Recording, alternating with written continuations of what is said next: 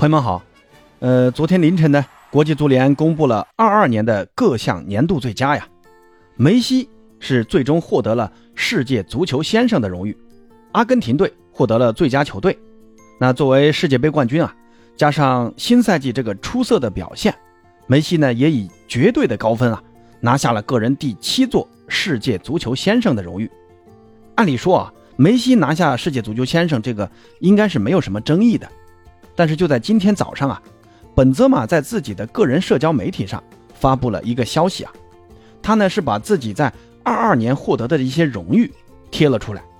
这个这个举动啊，也被很多的球迷认为本泽马对于二二年世界足球先生的这个结果表达不满。我呢也专门去看了一下他发的那个消息啊，呃，本泽马呢在二二年团队荣誉方面是拿下了西甲冠军、欧冠冠军。西超杯的冠军，呃，还有欧洲超级杯冠军、世俱杯的冠军，还有欧国联的冠军。那个人荣誉方面呢，他是有西甲金靴、欧冠金靴、西甲助攻王、欧冠助攻王，还有金球奖，还有欧足联的 MVP、欧冠的 MVP、西甲的 MVP，还有一些其他的一些荣誉啊，那我就不一一念了啊。那今天这期节目呢，就是和朋友来简单的聊一聊。梅西和本泽马谁更应该拿下这个世界足球先生呢？先来看一看世界足球先生的一个评选标准啊。目前的这个世界足球先生的这个评选规则呢，是在二零一六年修改的。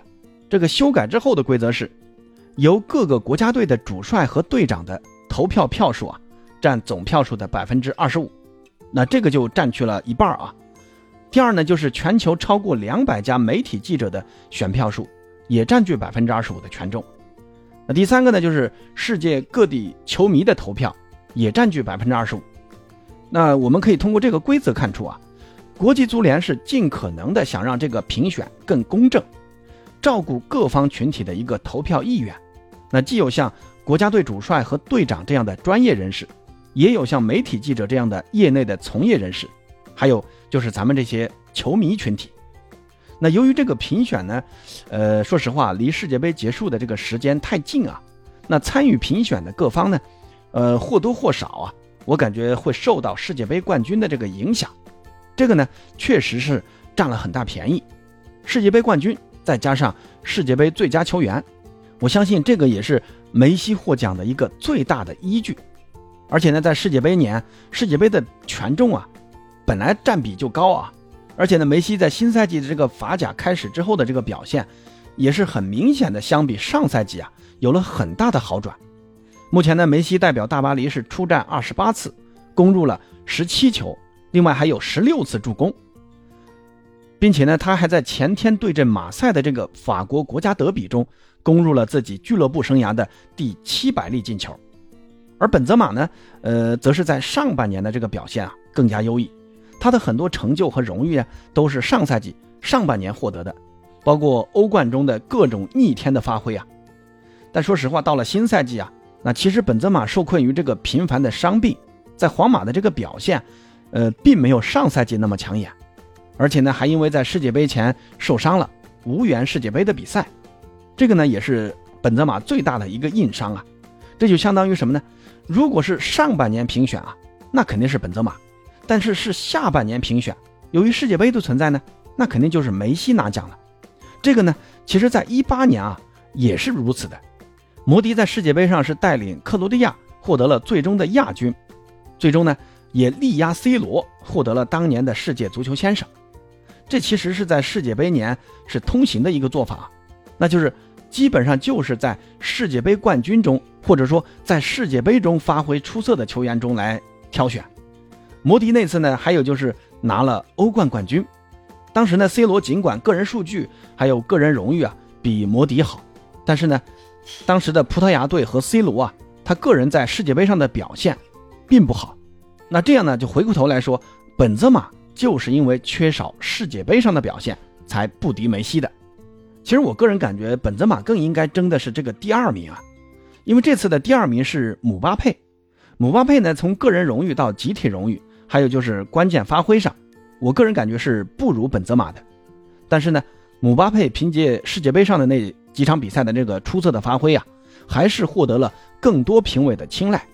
但说实话，如果是我来投的话，我的第二名肯定是会投给本泽马的。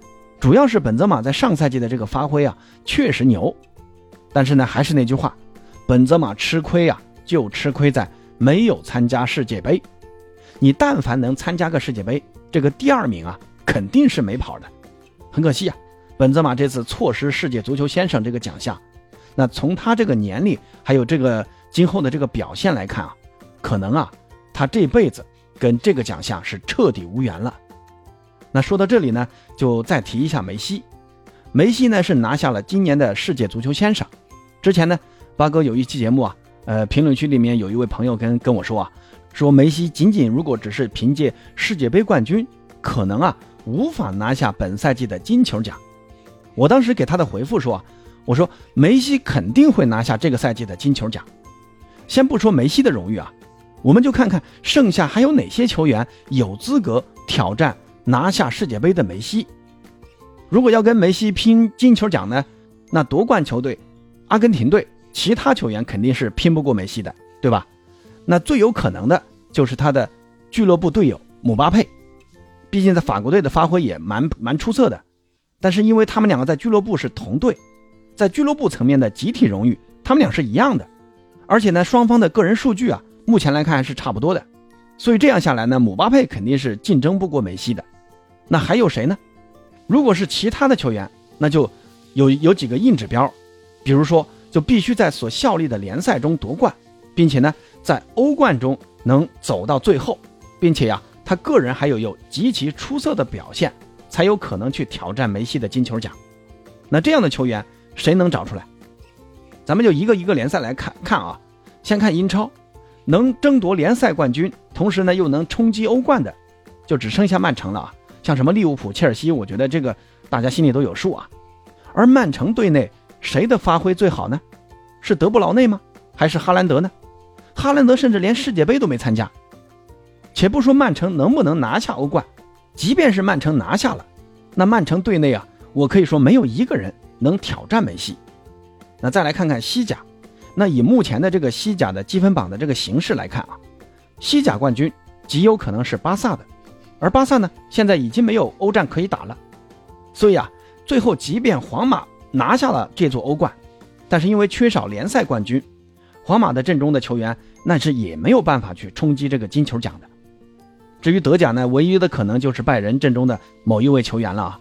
拜仁是有很大可能拿下双冠的，但是呢，拜仁现在这个趋势啊，因为队内没有像莱万这样的核心球员，而队内的球员的发挥分布啊也比较均衡，所以我看不出拜仁阵中有哪一位球员有上赛季本泽马那样的表现。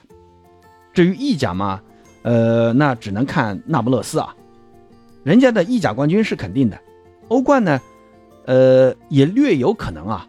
现在很多的意甲球迷都很期待那不勒斯能为意甲带来一座欧冠冠军，但是咱话说回来啊，即便他们最后拿了意甲冠军和欧冠的冠军，那不勒斯这个这支队里面谁有资格去挑战梅西呢？是奥斯梅恩还是格鲁吉亚球王克瓦拉斯赫利亚？我感觉他们两个都不够格啊。